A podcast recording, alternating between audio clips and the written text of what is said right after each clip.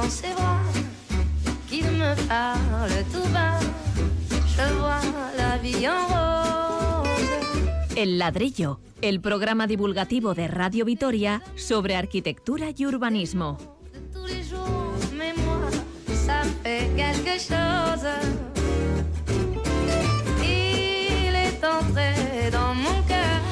Una nueva plaza en el centro de Vitoria que no acaba de convencer a nuestros arquitectos de cabecera, la que se construye en la trasera de Correos. Luego hablaremos de edificios famosos y reconocidos que a pesar de su valor desaparecen, se derriban. Ocurre en todas partes y ha sido siempre. Al final solo quedan planos y recuerdos.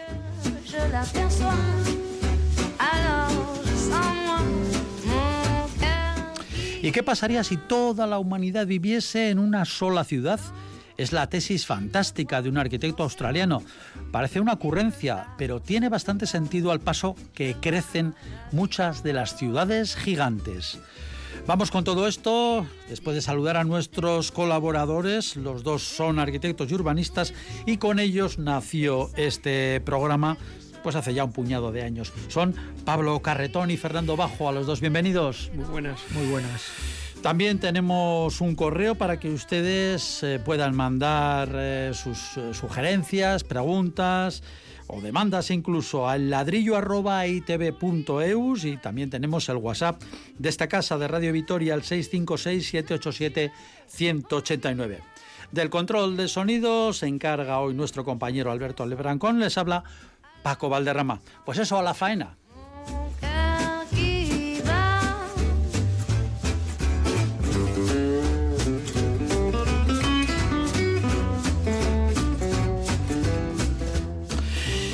Y comenzamos. Está en plena construcción. Es la nueva plaza que nace entre el edificio del Memorial de las Víctimas del Terrorismo y la trasera de Correos. Se espera que esté lista en septiembre, después del verano. Su característica más notable es una plataforma cerrada de dos alturas que contendrá una parcabicis con 200 plazas. También contará con nuevo mobiliario y parterres y se mantienen los grandes árboles que dan sombra actualmente al lugar. Será la nueva plaza de la memoria. Pablo Carretón, un análisis inicial. Bueno, de inicio quiero comentar que eh, yo creo que es una pérdida de, de una oportunidad de, re- de rehacer ese espacio. Lo vamos a poner en el sitio, no en el contexto. Tenemos por una parte la Plaza España barra Plaza Nueva, que tiene tres salidas. Una la Virgen Blanca, evidentemente es correcta y, y no hay ningún problema. Y luego las otras dos, una que da la calle Dato, pero eh, históricamente ya hemos hablado muchas veces que por, por cuestiones eh, privadas se desplazó de esa salida hacia el sur, ¿no? Y está un poco. Y ya nos quedaba la, la- la salida oriental, la que da hacia la calle Olaguibel, que antes de esta intervención teníamos ahí un, un parapeto que era un poco la, la zona de los aseos, etcétera, ¿no? Esas traseras, ¿no? Creo que teníamos una oportunidad bastante importante de darle oxígeno a esa salida oriental a la plaza, a la plaza nueva, ¿no?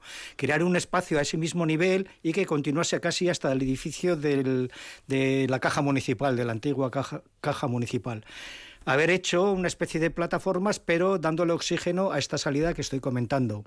Eh, por lo que he visto, eh, se está volviendo a repetir el mismo muro que tenía esa salida de la Plaza Nueva, eh, una especie de gradas, y mm, creo que, esa intervención es lo mismo, miméticamente o muy parecida de lo que había antes. Por otra parte, creo que esta oportunidad era buena para haber creado una especie de concurso, un concurso de arquitectos eh, que estamos reclamando hace mucho tiempo, que los espacios públicos haya un, haya un concurso, porque parece que no, pero los arquitectos pues podemos aportar ideas. Y en un concurso, un concurso de ideas, como podría ser eh, en este caso, podría ser un, un elemento bastante interesante para, para intervenir en la ciudad. Creo que por eso creo que hemos perdido una gran oportunidad de rehacer o darle calidad a los espacios de, de la ciudad y en concreto este tan emblemático. Bueno, pues su visión no es muy, muy optimista. El problema, entiendo, según usted, es esencialmente ese, digamos, ese cubo, ese, ese, mm, ese cuadrado Es- eh, que bueno que estaba antes, que estaba allí pues unos servicios eh, que se bajaban, vamos, se bajaban por unas escaleras, había unos, unos váteres ahí, ¿no? Exacto, ya Eh, lo que me refiero es que... Haber eh, quitado eso. Ese frente, exactamente, ese frente de ese edificio de los aseos, que está un poco en línea con, la, con el edificio de correos, haberlo un poco o bien eh, retrasado o haber hecho una intervención eh, de distinta manera. Se está hablando de una plaza, pero al final es, eh, por cierto, es una aparcabicis arriba, en la parte superior, abajo es un, una aparcabicis soterrada, etcétera, ¿no? Pero, pero la proximidad de ese edificio con respecto a la salida de la plaza creo que, que se tenía que haber eh, pensado de otra manera. Creo que, hemos vuelto a repetir el mismo muro que está a la salida de la, de la plaza. O sea, nada más salir de la plaza eh, eh, tienes, tienes el, muro, el muro que estamos que estamos comentando. Se enmascara un poco una especie de graderío, pero son cuatro, cuatro gradas que de verdad son. luego quedaría esa calle, esa callecita que tiene nombre, pero nunca nos acordamos, esa callecita que está en la trasera de Correos, que es como muy poco utilizada, está prácticamente pasa desapercibida, que va a quedar parecido, ¿no? Sí, sí, queda parecido, queda, queda igual que no se aprovecha ese espacio. Se recupera el espacio rodado que era antes el antiguo trazado de la calle eh, Mateo Moraza, que hacía ese, esa doble curva, que ahora se ha desplazado hacia la antigua zona de, comisaría, y bueno, se recupera ese espacio. Pero mm, vuelvo a repetir, yo creo que, que puede, a través de un concurso pueden salir muchas ideas muy positivas y, ganar en calidad que creo que, no, lo, que no, no se ha conseguido. Fernando. Yo es que creo que llamamos plaza a cualquier cosa, ¿no? Y, llega un Vaya empiezo, Sí, no, no, vamos. Estamos de lunes hoy. Además, hemos sustituido, pues eso, unos, unos baños públicos que se han perdido y, y se ha ganado un parking de bicicletas, pero la fisonomía como espacio urbano es prácticamente similar. Es una plataforma encespedada o ajardinada con, por supuesto, especies de, autóctonas y demás, pero que sigue dejando el callejón este inmundo, tanto de acceso de servicio de correos como donde va a estar la rampa para acceder con las bicicletas a este, a este contenedor, pero que realmente de espacio público eh, pues poco o nada hemos ganado, porque la zona verde o de arbustos pues no será pisable, excepto por los perros, el callejón va a seguir siendo exactamente el mismo y la salida de, desde la Plaza Nueva evidentemente va a tener unas gradas para sentarse. La mitad de las gradas resulta que dan a ese callejón que precisamente eh, siempre está en sombra porque el edificio de Correos le da sombras. Un sitio bastante poco agradable para sentarse, ¿no? Porque además con la fachada del edificio a cuatro metros, pues realmente no, no sé si es... Bueno, pero eso para los botellones a la noche. bueno, mira, podemos dar ideas desde aquí. Bueno, yo creo que ese es el principal problema de todo esto, ¿no? Porque realmente no se ha ganado espacio público para que esté la gente, ¿no? Y sobre todo para, eh, de alguna manera, solucionar este problema de rampas y de desniveles que existe, yo diría casi desde la Plaza del Machete o desde la cuesta de la parte superior hasta, bueno, hasta, hasta la Plaza de los Fueros realmente, ¿no? Y yo creo que es todo un un entendimiento conjunto. Es decir, ahí hay varios edificios. Uno es el memorial este, otro es el de correos, pero hay un espacio público que, teniendo estos dos edificios en el centro, salva esa transición tan interesante desde la colina de Vitoria hacia lo que es ya el ensanche, la zona más llana. ¿no? Y, el entender eso como una sucesión de lugares en donde se ponen cosas, en vez de entenderlo como un espacio común, creo que es el, gran problema de todo esto. Y, ya te digo, yo es que veo que la solución es prácticamente similar a lo que ya existe. Lo que pasa es que también ahí eh, hay que tener en cuenta que estamos hablando de un espacio complicado, porque hablamos de desniveles. No es un espacio llano, pero podemos poner ejemplos aquí de plazas con desniveles a lo largo y ancho del planeta fantásticos. Eh, claro, eso evidentemente igual hay que, hay que pensarlo más y buscar otras referencias e introducir otros aspectos como puedan ser pues eso, losas inclinadas o grandes escalinatas, etcétera, etcétera, que como te digo, a lo largo de la historia de la arquitectura hay grandísimos ejemplos donde esto se ha solucionado y donde la gente puede sentarse en estas, en estas gradas, pero haciendo que todo el espacio sea único y que unifica los edificios de alrededor. Sí, es que precisamente el reto está en esos desniveles que aporta o que ofrece ese espacio, ¿no? esa, esa, esa especie de plaza. Si tendríamos un espacio completamente llano, pues eh, prácticamente no tendrías problemas, ¿no? Por ejemplo, la Plaza Santa Bárbara, ¿no? Es un, es un espacio llano. Este tiene ese reto, ¿no? Ese reto que tiene, eh, tiene un entorno arquitectónico muy importante, ¿no? Por los cuatro lados de, ese espacio y ese, eh, tiene esos desniveles que son los que los instrumentos para jugar y para hacer una obra completamente significativa y cualitativa. Eh, hemos perdido, vuelvo a repetir, esa oportunidad de, a través de un concurso, crear ese espacio con esos desniveles que son los instrumentos para, para, para trabajar. Es decir, que si se eliminase el aparcabicis de dos, de dos eh, pisos con su zona jardinada encima, eh, se ganaría pues todos sabemos que se ganaría una gran superficie, por lo menos para la ciudadanía, es decir, para el peatón, para quien puede utilizar ese espacio de una manera más libre y sobre y la todo. La perspectiva desde la, desde la Plaza Nueva sería más. Sería mucho más amplia hacia Olaguibel, pero es que también la perspectiva desde los escorzos, desde la Plaza de Correos, sería muchísimo mayor y se podrían incluso pues advertir la curva de los arquillos, advertir la parte de arriba o el comienzo de la Plaza del Machete, etcétera, etcétera. ¿no? Eh, plaza encuesta, una gran dificultad, pues esto es como todo, las que están bien solucionadas son mucho más bellas que las plazas planas y tienen muchas más perspectivas, muchas más fugas, mucha más tensión espacial que las plazas planas. El problema es que hay que hacerlo bien. Sí, tenemos un ejemplo al lado que es la Plaza de los Fueros. La Plaza de los mm. Fueros, en un principio estaba la Plaza de Bastos, Arras, entonces el diseño que hacen es eh, rehundirla, ¿no? No es, no es cuestión de reunirla, sino eh, eh, crear esa especie de graderío ¿no? continuo, paralelo, paralelo en la calle Postas, con un graderío eh, eh, generoso, ¿no? largo. O sea, eh, no solo una anécdota de, cuatro gradas, de cinco metros de, longitud las que se están planteando, ¿no? sino que crear una, especie de grada, ¿no? una especie de salida, de salida de, la Plaza Nueva y, a través de, este, de, esta especie de graderío minimizar un poco ese desnivel que hay entre la calle Olaguibel y la salida de la calle, de la, de la plaza, ¿no? Y entonces a través de un, se me ocurre, ¿eh? vamos, que a través de un graderío eh, se podía minimizar este, este, este elemento.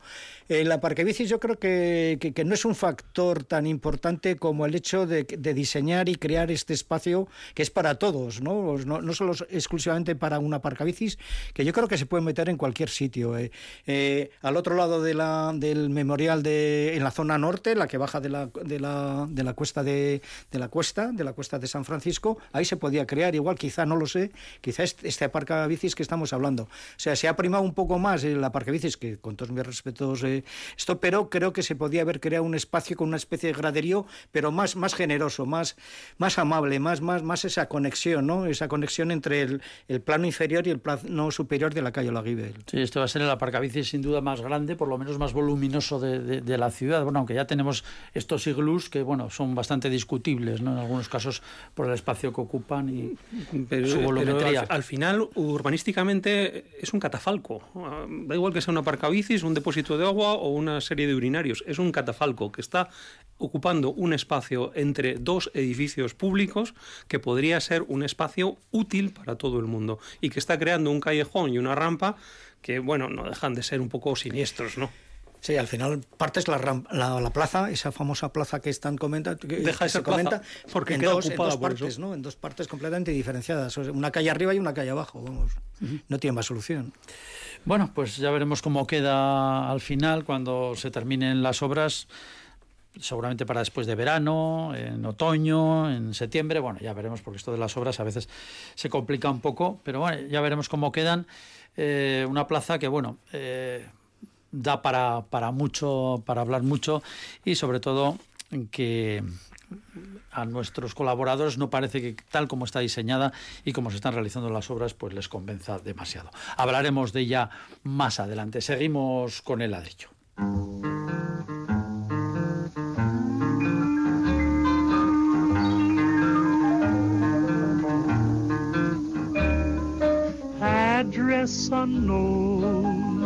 Not even a trace of you. Oh, what I'd give to see the face of you. I was a fool to stay away from you so long. I should have known there'd come a day when you'd be gone. Address unknown, Oh, how could I be so blind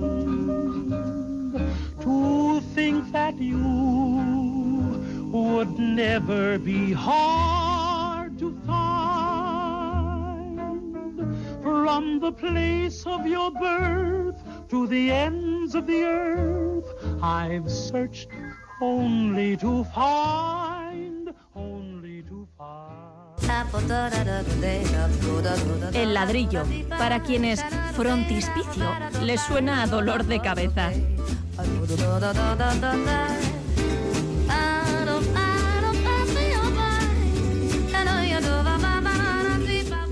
Bueno, pues de la Plaza de la Memoria, la dejamos por ahora ahí, a otra forma de recuerdo.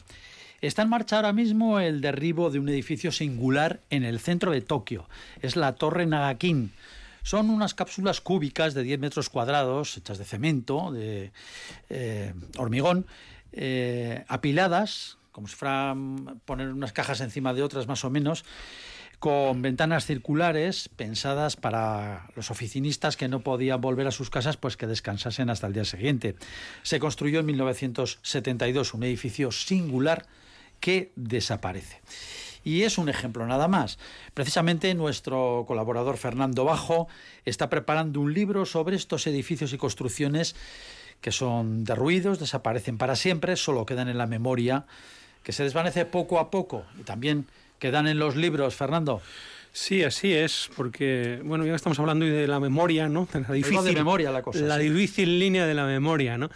que muchas veces además eh, en estos edificios son, eh, son en vida atacados, ¿no? Y precisamente la torre Nagakin que hablabas hace unos segundos, pues eh, vilipendiada, insultada, puesta en duda, pero resulta que ahora que, que la han derribado, la han derribado este mes pasado de abril, pues ahora todo el mundo haciéndole odas, ¿no? Enterrándola bien, vamos a decir, ¿no? Diciendo que fantástica estructura, que, ejemplo del metabolismo de los pocos o de los únicos que nos quedaban ya, etcétera, etcétera, ¿no? Bueno, a raíz de esto, la verdad es... Eh, reconocer que algunos de esos cubículos son cubículos que así se montan uno encima de otro, los que estaban bien porque se habían dejado eh, pues que aquello se estropease mucho sin mantenimiento, algunos de los que están bien se los están llevando museos de todo el mundo para no, sí, sí, sí, el, MoMA, el Pompidou, todos estos quieren un módulo de estos. Bueno, hay que decir que el arquitecto Kiso, Kurokawa eh, eh, esto lo diseñó con la idea de cada 25 años cambiar los módulos. Como son intercambiables, pues la idea era de irlos sustituyendo conforme pues hicieran viejos. Claro, porque tenían integrados dentro todo, el aire acondicionado, el cuarto de baño, los electrodomésticos. Todo en 10 metros cuadrados. Todo en 10 ¿eh? metros cuadrados. Japón, Tokio. Pero, pero bueno, pues eran esas ideas que, en aquellos años pues, pues tenían efecto, ¿no? Pero claro, ahora que no está, pues, pues ya el fetichismo, ¿no? Vamos a quedarnos con un, con un trozo de edificio, ¿no? Bueno, y al final, precisamente esta, esta nostalgia que nos entra cuando, cuando por fin matamos al edificio que, que tanto hemos odiado en vida, pero que tanto admiramos en, en, en, el, en el derribo, en el destrozo, pues, pues surgió la idea un poco de decir, oye, ¿por qué no? ¿Por qué no hacemos un pequeño repaso ¿no? de, de, de edificios que han sido referencia, que los hemos estudiado, que los hemos visto cientos de veces en, películas, en la tele, en, vamos, en cualquier publicación, ¿no? Y, de repente desaparecen, ¿no? Y, es algo que, que, bueno, que investigando un poco a poco dije, oye, pues aquí Aquí hay muchos, ¿no? Realmente, ¿no? Hay otro muy interesante también que es el, edificio de los laboratorios Burroughs en, Chapel Hill, en North Carolina, que era un edificio donde se filmó, vamos, se filmaron muchas películas, ¿no? Pero, pero que se derribó precisamente hace un año. Este fue el año pasado, ¿no? Un edificio fantástico, brutalista, impresionante, donde además se creó el medicamento contra el VIH, que ha conseguido que, que enfermedad deje de ser tan letal y tan terrible, ¿no? Pues el año pasado lo derribaron y sin embargo, pues es un edificio que como digo, ha, llegado a, estar incluso en películas premiadas. ¿no? Otro edificio de un gran arquitecto de una gran valía que desapareció. ¿no?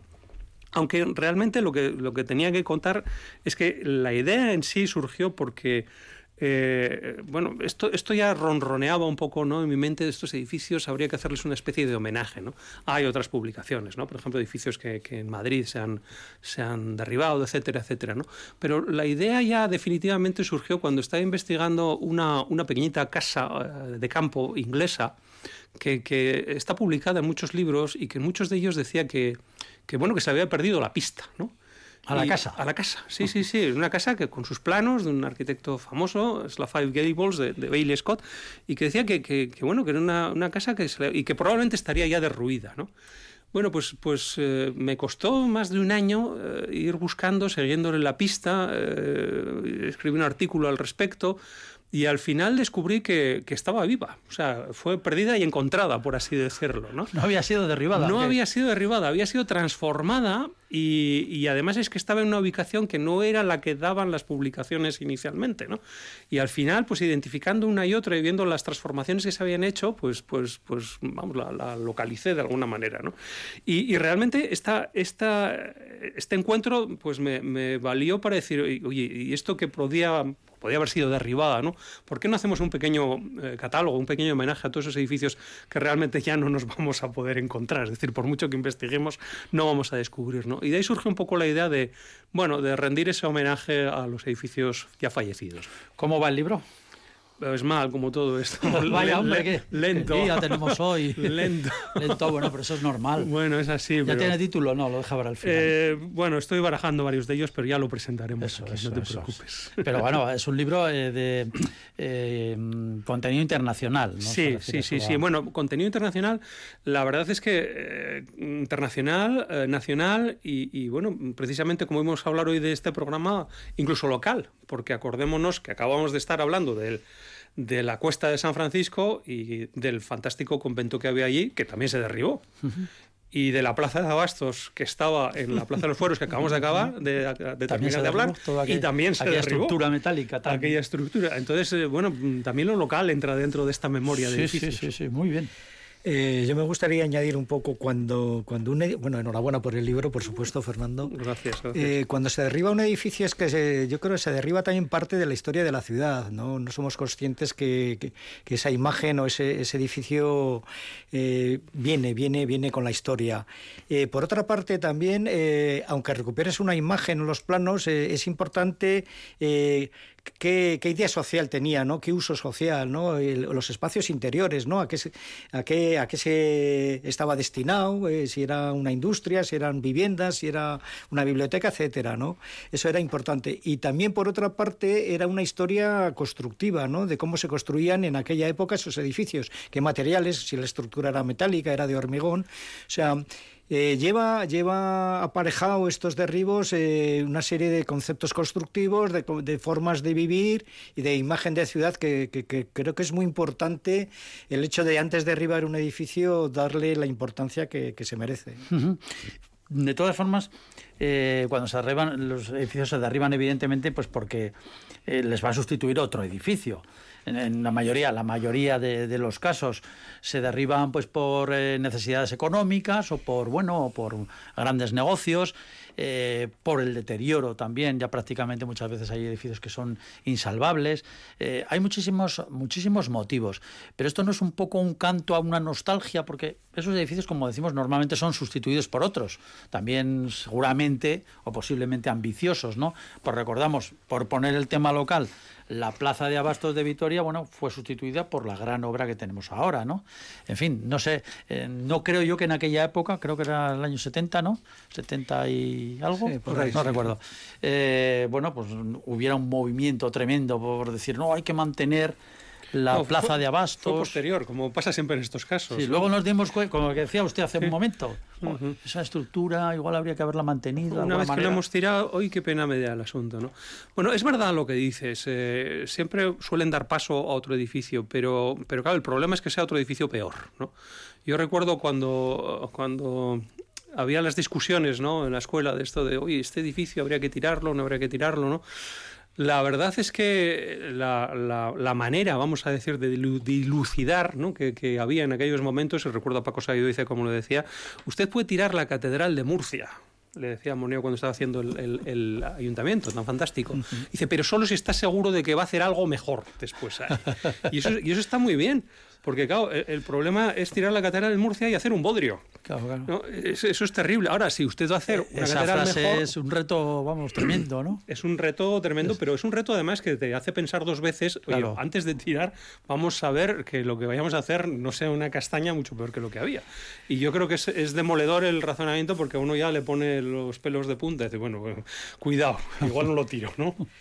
Yo preparando el programa he recordado, por ejemplo, traigo dos casos, ¿no? Sí. La biblioteca de Alejandría, la tan perdida en aquella época, ¿no? Con su legajo de, libros, etcétera, y el propio edificio, ¿no? Era la biblioteca mejor o lo más grande del mundo, ¿no? La biblioteca. Y luego recientemente el pabellón alemán de 1929 en la Exposición Universal de Barcelona de Mies van der Rohe, es un edificio que en su época fue completamente innovador, dado que los edificios, los pabellones eh, eh, que estaban al lado eran, de, eran neoclásicos todos, ¿no? Eh, fue un impacto bestial por aquella época. A lo largo del siglo XX se, se derriba y eh, eh, el gobierno catalán en esta manera lo reconstruye, lo rehace, ¿no? Y a través de los planos y de los materiales y de los elementos constructivos se ha rehecho, ¿no? Y aunque lo que estás viendo no es el edificio porque el original ya está derribado, pero sí que es una mímesis del que había y bueno, tiene gran gran eh, eh, eh, gran práctica en el sentido que va mucha gente a verlo, muchos arquitectos, muchos estudiantes, porque aunque no ven el original, pero sí que están viendo esa, esa copia ¿no? de, de ese edificio derribado y luego reconstruido al centímetro. Bueno, la biblioteca de Alejandría arrasada por varios incendios y saqueada en multitud de casos pues desde los siglos anteriores a Cristo. Eh, bueno, ahora se ha rehecho, bueno, en los últimos Sí, años sí, sí. se ha construido una, Un edificio nuevo, edificio impresionante. gigantesco, ¿no? Ahí en Alejandría, además con el nombre de la biblioteca de Alejandría. Lo que pasa es que no sabemos si es mejor o peor que el original, porque no tenemos muchos datos del original, ¿no? Pero bueno, nosotros no tenemos la culpa de los en romanos. cualquier de caso, las sí guerras. sabemos que el pabellón de Barcelona de Mies van der Rohe, el actualmente construido, es mucho mejor que el original, porque el original hay que recordar que se inauguró con una pared pintada, porque no les dio tiempo a acabarla. Entonces, estas cosas de las exposiciones universales y el de ahora, sin embargo, está construido perfectamente Los aplacados de piedra, con una precisión sí. fantástica y con, vamos, con una calidad muchísimo mejor que la del original. ¿no? Bueno, a- al hilo de estas cosas también, eh, claro, y mucho de este patrimonio que, que hemos destruido, eh, eh, también hay otra, otra faceta, que es la de trasladar ese patrimonio. ¿no? Y ponemos un También, caso también, de Vitoria, ¿no? Eh, la capilla del convento de las Brígidas, ¿no? Eh, Vicente Goicoechea actualmente, fue trasladada en su día, porque estaba más o menos donde está la catedral hoy día, ¿no? Y como era una obra de Olaguibel importante, pues eh, se derribó la iglesia donde estaba, pero la portada se trasladó a otra iglesia del convento. Es decir, que, que- que también podemos mover los edificios de sitio o partes del- de estos edificios de sitio y parece que realmente siguen haciendo su labor, ¿no? Es decir, que hay muchas opciones intermedias, la reconstrucción, pero el traslado también es otra. Y lo tenemos aquí en Vitoria, precisamente. ¿Algún edificio más así que merezca la pena y que va a figurar en su libro? Eh, bueno, hay muchas viviendas unifamiliares. La verdad es que es, es un, es un mundo que, que, vamos, casi daría para una separata o para, o para una parte del libro importante. ¿no? Hay eh, viviendas unifamiliares fantásticas que se han ido derribando. Aquí hemos hablado algunas en, algún, en algunos programas. ¿no? Sí. Por ejemplo, las de, las, las de Alejandro de la Sota, ¿no? etcétera, etcétera. ¿no? Y, y hay algunas que están en peligro. ¿no? Hay alguna de Coder que incluso que está al lado del Prat, que con la futura ampliación, esa que está pendiente del, del Del aeropuerto. aeropuerto, pues peligra, ¿no? Y, y al final, pues claro, son, son parte de lo que decíamos antes, ¿no? De ese patrimonio de, de cómo vive la gente, ¿no? De ese testigo, ¿no? De ciertas épocas en las que la vivienda unifamiliar plantea unas cuestiones interesantísimas para conocer a la sociedad de su tiempo.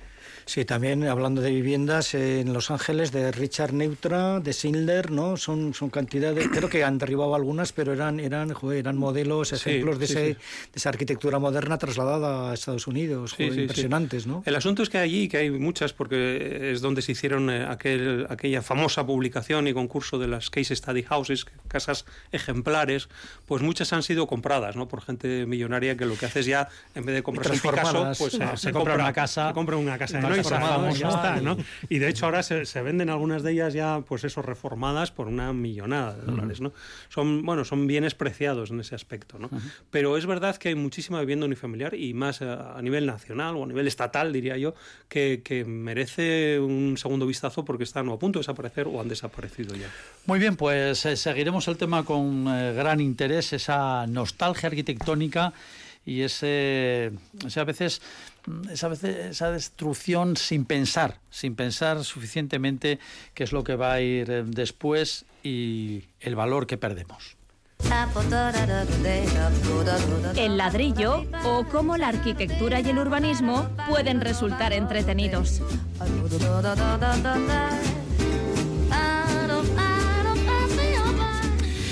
La población mundial es actualmente de 7.800 millones de personas. Somos 7.800 millones de personas.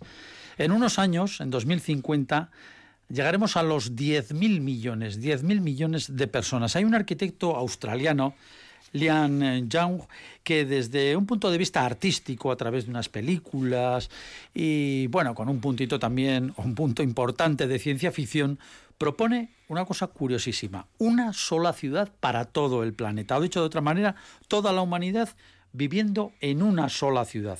Dice que así solo se ocuparía el 2% de la Tierra y que el resto del planeta sería para la naturaleza. ¿Tiene sentido algo así? ¿Una ciudad planetaria? Hagamos ciencia ficción. Bueno, eso se ha visto en más de una película, ese planeta todo, todo metálico. Aquí no sería el caso. Pero bueno. Sí, sí, hombre, la verdad es que este arquitecto es más eh, cineasta que arquitecto. Sí, más artista, más artista en visual, sentido- ¿no? vamos a sí. decir, ¿no? Entonces, con un dominio fantástico de, la- de las técnicas audiovisuales, pues crea esos escenarios un poco a lo Blade Runner, ¿no? Un Sí. poco siniestros, ¿no? Planet City se llama la. No, no película. en vano vive en Los Ángeles, ¿no? Bueno, en, en cualquier caso, eh, los parámetros, ¿no? ¿Tiene sentido? Bueno, pues hasta cierto punto puede tenerlo, ¿no? Yo creo que, que él parte de una base interesante, que es decir, los 10.000 millones de habitantes, que puede ser más o menos la población en el 2050, eh, ocupando solo un 2% del planeta, ¿no? Eh, la verdad es que hoy ya más del 50% de la población vive en ciudades y las ciudades, eh, pues entre un 2 y un 3% del planeta ocupan. Luego, realmente, bueno, pues a nivel numérico sí que, sí que casan los números, ¿no? Lo que pasa es que cuando uno entra en su, en su, eh, vamos, en su web y en sus películas y ve un poco todo lo que dice, ¿no? Pues claro, eh, habla eso de los 10.000 eh, millones de habitantes, más de 7.000 idiomas hablados dentro de esa misma ciudad. Ya me empiezo a poner un poco nervioso, me tiemblan las piernas y, y, claro, las imágenes que ofrece pues es un apilamiento de casas de todo tipo que algunas son como la torre Nagakin que acabamos de hablar, cápsulas por ahí metidas en, en una especie de topografías verticales tremendas, ¿no? Y una cosa siniestra, oscura y un tanto sospechosa. Yo la verdad preferiría vivir en otro Bueno, lugar. pero eso, eso es lo que plantea este arquitecto australiano en esa ficción. Mm. Pero también se podría hacer una ciudad gigante. De hecho, se están haciendo ciudades enormes que están bueno con sus conurbaciones, sus millones y millones. Pablo. Sí, pero bueno, sí, pero no llegar a esos extremos de, de meternos a todos, Todos en una, juntos, en en una una ciudad. ciudad. Eh, yo creo que él en alguna entrevista que, que he oído eh, habla que pretende de esta forma provocar, ¿no? Es un proyecto muy desafiante porque él pro- nos provoca en el sentido de que o cambiamos o cambiamos la actitud de calentamiento y de consumo de, de consumo de, de- los bienes, recursos, de los cursos de los recursos, eh, nos vamos al fracaso, nos vamos al hundimiento total y nos vamos a esta ciudad que, que habla de él que es completamente in- inhabitable porque meter 10.000 millones en, en una ciudad con esas alturas, eh, falta, no sé, ya se me ocurre, faltaría abastecimiento de agua, cantidad de cosas, ¿no? Todo el metabolismo de una posible ciudad, etcétera, ¿no?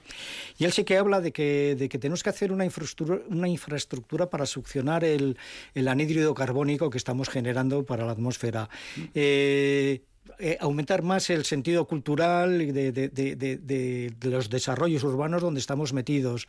Eh, quiere quiere que, que despertemos un poco la conciencia porque si no el planeta Tierra, que es maravilloso, nos lo vamos a, a cargar. ¿no? Entonces eh, lleva esta estrategia que me parece muy importante para ver, para ver esto, estas imágenes de, de estas ciudades. Hablabas Black Runner, por ejemplo, ¿no? esas imágenes de ciudad que nos, eh, nos aparta un poco, ¿no? nos, nos separa un poco de, de la, de, de- de la ciudad idílica que, que tenemos. ¿eh? Entonces, pues bueno, eh, es, un, es un ejercicio interesante. Es un ejercicio provocativo, sin, sin duda. Pero bueno, es un reto también. Estamos hablando, hemos, ha salido Tokio hace poco y estamos hablando de, con todas las ciudades que absorbe, porque ya están todas unidas. Seguido estamos hablando casi de 30 millones de habitantes, 20 y muchos. Y... Sí, sí, hombre, lo que pasa que, bueno, todas estas visiones un poco apocalípticas, urbanas, son, son muy atractivas, ¿no? Estamos hablando de películas, pero podemos hablar también de cómics, o podemos hablar también de, de la arquitectura experimental, ¿no? Que es, un, que es una corriente arquitectónica dibujada que al menos en Estados Unidos lleva ya pues más de 50 años, ¿no? Hay arquitectos que se dedican exclusivamente a crear estos escenarios imposibles y que hoy muchos se ganan la vida haciendo escenarios de videojuegos y además muy bien pagados, por cierto, ¿no? y, y, en realidad es una, vamos a decir, una parte de la disciplina que está más cerca de las artes visuales, de la teatralidad o de la filmografía, que de la poca, de la, de la, de la poca construcción, diría yo, que hay hoy día ya de, de la arquitectura, ¿no? Y, y, es interesante precisamente por eso, ¿no? Porque pone de manifiesto los peligros a los que podemos llegar si no pensamos las cosas dos veces, ¿no? Y desde ese punto de vista yo creo que es, que es eh, bueno, fantástico no solo en su expresión, sino también en el pensamiento que existe detrás, porque no es simplemente unos dibujos, bueno, bellos o aterradores, eso ya lo dejamos eh, a nuestros oyentes que lo califiquen, pero sí son conmovedores y de algún modo, pues, eh, claro, nos dicen muchas cosas, hay detrás mucho pensamiento. Sí, bueno, luego también actualmente eh, la ciudad está puesta en entredicho, son los, lo que, estas megaciudades que estamos hablando. Y antes teníamos una especie de separación de lo que era la ciudad y era el campo, ¿no? El campo estaba ahí y la ciudad estaba aquí. Y ahora ya hay otras corrientes que, es todo uno, ¿no? La ciudad y el campo se, se entretejen, se interrelacionan. Hay cantidad de gente que hay teletrabajo, etcétera, etcétera. Volvemos una mirada a ese campo que no está al otro lado, ¿no? Sino que está también dentro de, dentro de la ciudad. Ciudad y campo se tienen que eh, interrelacionar. Eh, hay un ejemplo. Eh, Londres, el 47% de la superficie de de Londres es, es, espacio libre, tiene 8 millones de árboles, igual que espacio los... verde, quiere decir. Espacio verde, sí, exacto. ¿Cuánto, ¿Cuánto ha dicho él? El 47% o sea, del casi espacio... La, casi la mitad del espacio de la superficie de, Londres es verde. Eso es. Eh, tiene 8 millones de árboles, que es parecido al mismo número de, de habitantes. Uh -huh. Tiene el bosque urbano más grande del mundo, Londres. ¿Qué quiere decir? Que hay una, hay una interrelación, ¿no? O sea, tenemos que volver a mirar el campo eh, con las economías eh, circulares, con, con, con, esta mirada, no para invadirlo, explotarlo, sino, sino para, para, traerlo hablar dentro. con él, ¿no? Uh -huh. Vale. Eh, luego también hay otro aspecto que eh, hablábamos de, Sibe eh, de, de, de, de, megaciudades, tenemos que explorar Siberia o el Sáhara, ¿no? que pueden ser territorios que pueden adaptarse a estas nuevas ciudades que, que en un futuro podrían eh, estar eh, funcionando. Sí, lo que pasa que aquí yo creo 20 que... segundos. Eh, bueno, dos opciones, lo dejamos ya para nuestros oyentes. Introducir el campo en la ciudad, que parece que en Europa es lo, lo que se lleva, o la otra opción que es la de este arquitecto australiano, de Young, que es eh, dejar el campo y el resto del planeta sin tocar para que se regenere el solo, teoría Gaia, y nosotros nos encerramos o nos concentramos en ese 2% urbano. Bueno, Ustedes deciden. 10.000 millones en una sola ciudad. Aquí cerramos el ladrillo por esta, por esta semana. Sigan con nosotros, ya saben que nos pueden escuchar, además en directo, a través del podcast de Radio Vitoria y que pueden contactar con nosotros si quieren para preguntas para otro tipo de cuestiones. Gracias por escucharnos. Sigan con nosotros aquí en Radio Vitoria. Agur. Un saludo.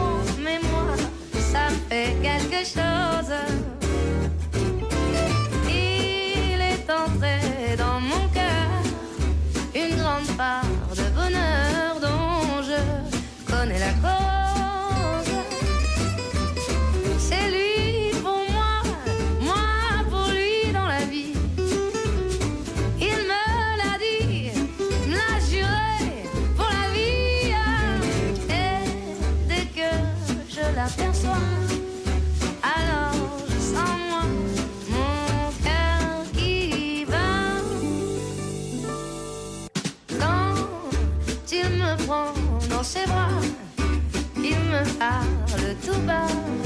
Je vois la vie en rose.